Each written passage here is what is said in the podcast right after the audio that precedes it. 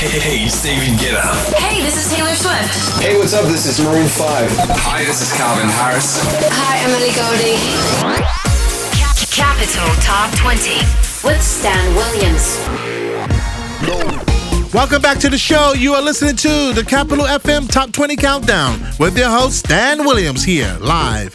We continue to discuss major European dance festivals like Tomorrowland, which has passed recently in Belgium. This year, the open air was called the Elixir of Life. Tomorrowland every season named the spirit of fantasy in according with the theme development of design and the stunning scenery. By the way, the festival broke attendance this year. Of three days of this event, 450,000 people were guests. Among the best and most memorable music moments of the event, journalists pointed to Steve Aoki, Steve Angello, and Deadmau5. They said it was one of the best sets that they've done in a long time.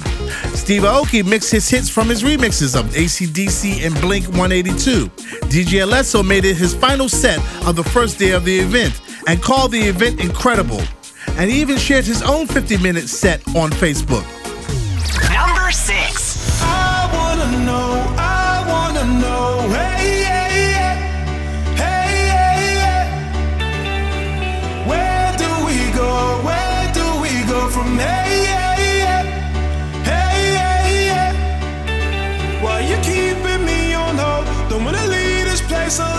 Is it a yes or is it no?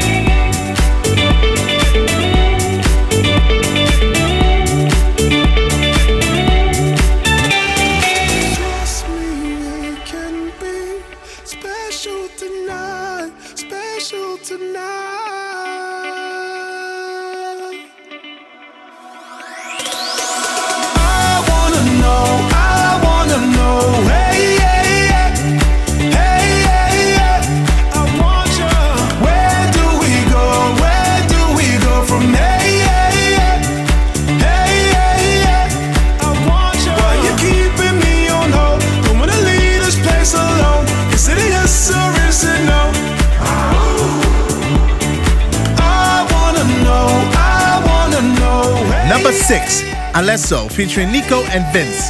I Wanna Know. Moscow's hit music station. Capital FM.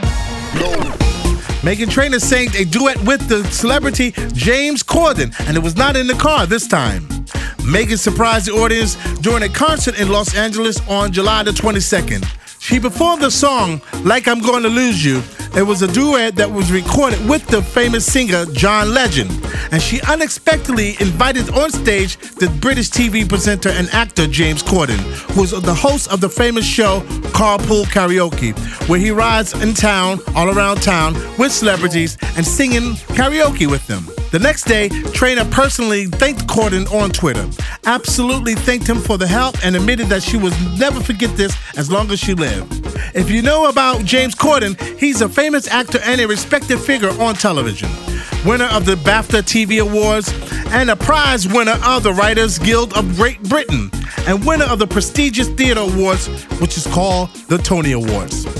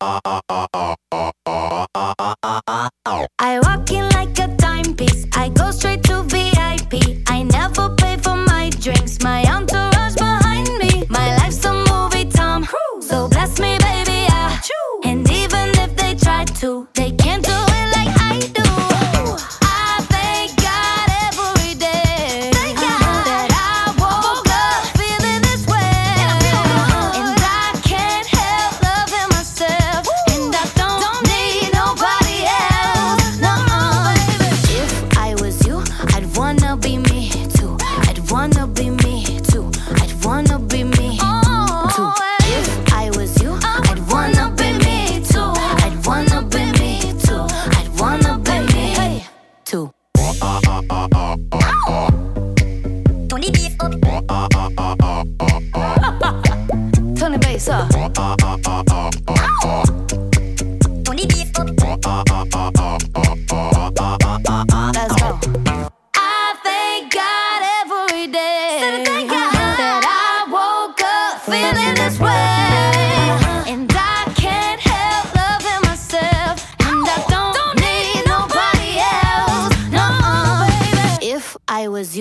I'd wanna be me too.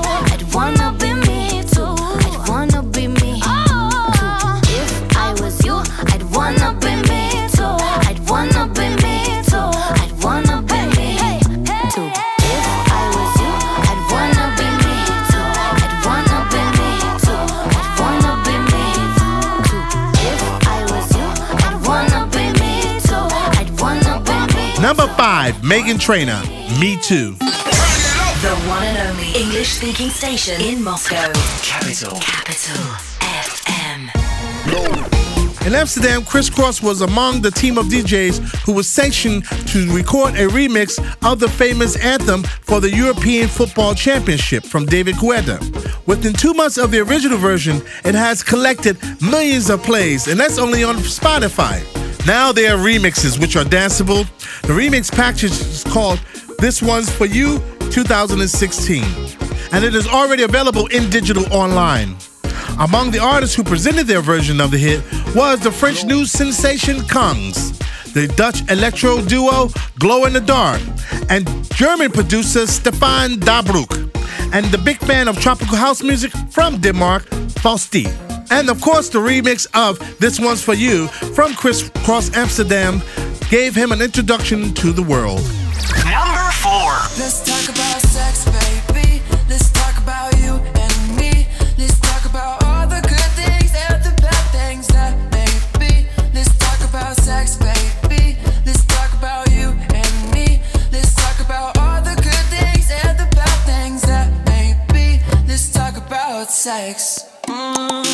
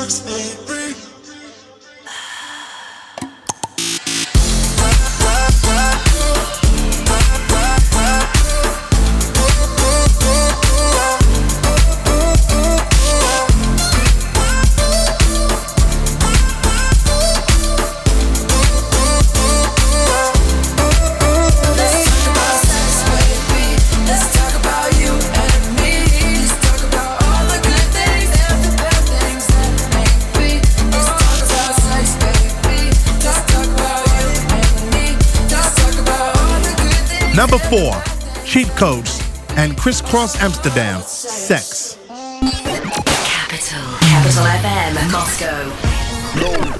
John Newman is going to continue to collaborate with DJ Sigala. Newman said at first he refused when the head of the label strongly suggested that he do something with Sigala. John did not like the first single that Sigala did, called Easy Love, but after 30 minutes of conversation, and then when he heard the song on the radio, he changed his mind. On the contrary, it had inspired him. As a result, the singer had to call his boss and said he was really wrong about Sigala. According to John, it would be hard to work with those who he do not know or he had never seen for the first time. He prefers not to be led by producers and managers who also shove him ideas for joint projects. You can expect more work with these guys, Sigala, John Newman, and Calvin Harris soon. Number three. So give me your love.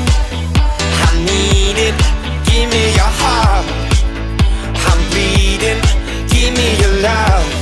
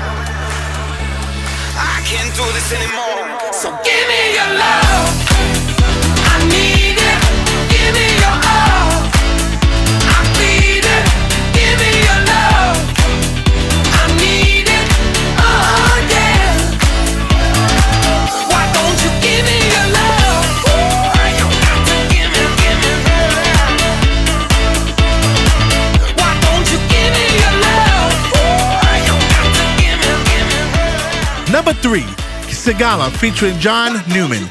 Give me your love. Capital FM. Yeah.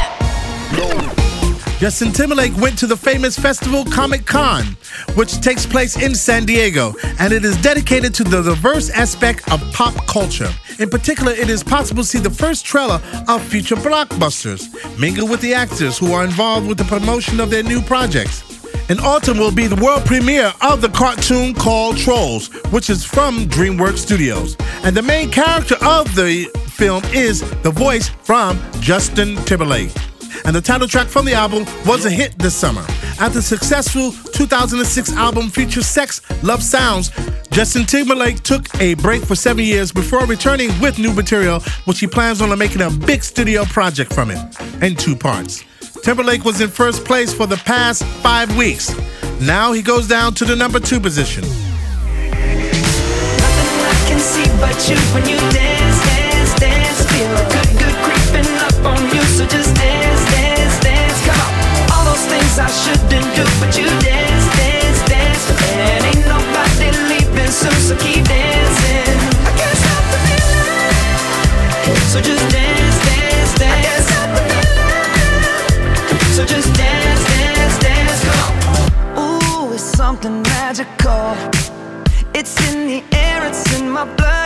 Rushing on.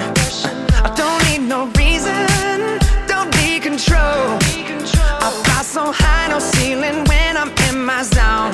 Cause I got that sunshine in my pocket, got that good soul in my feet. I feel that hot blood in my body when it drops. Ooh, I can't take my eyes off of it, moving so phenomenally. You're more like the way we rock it, so don't stop, stop,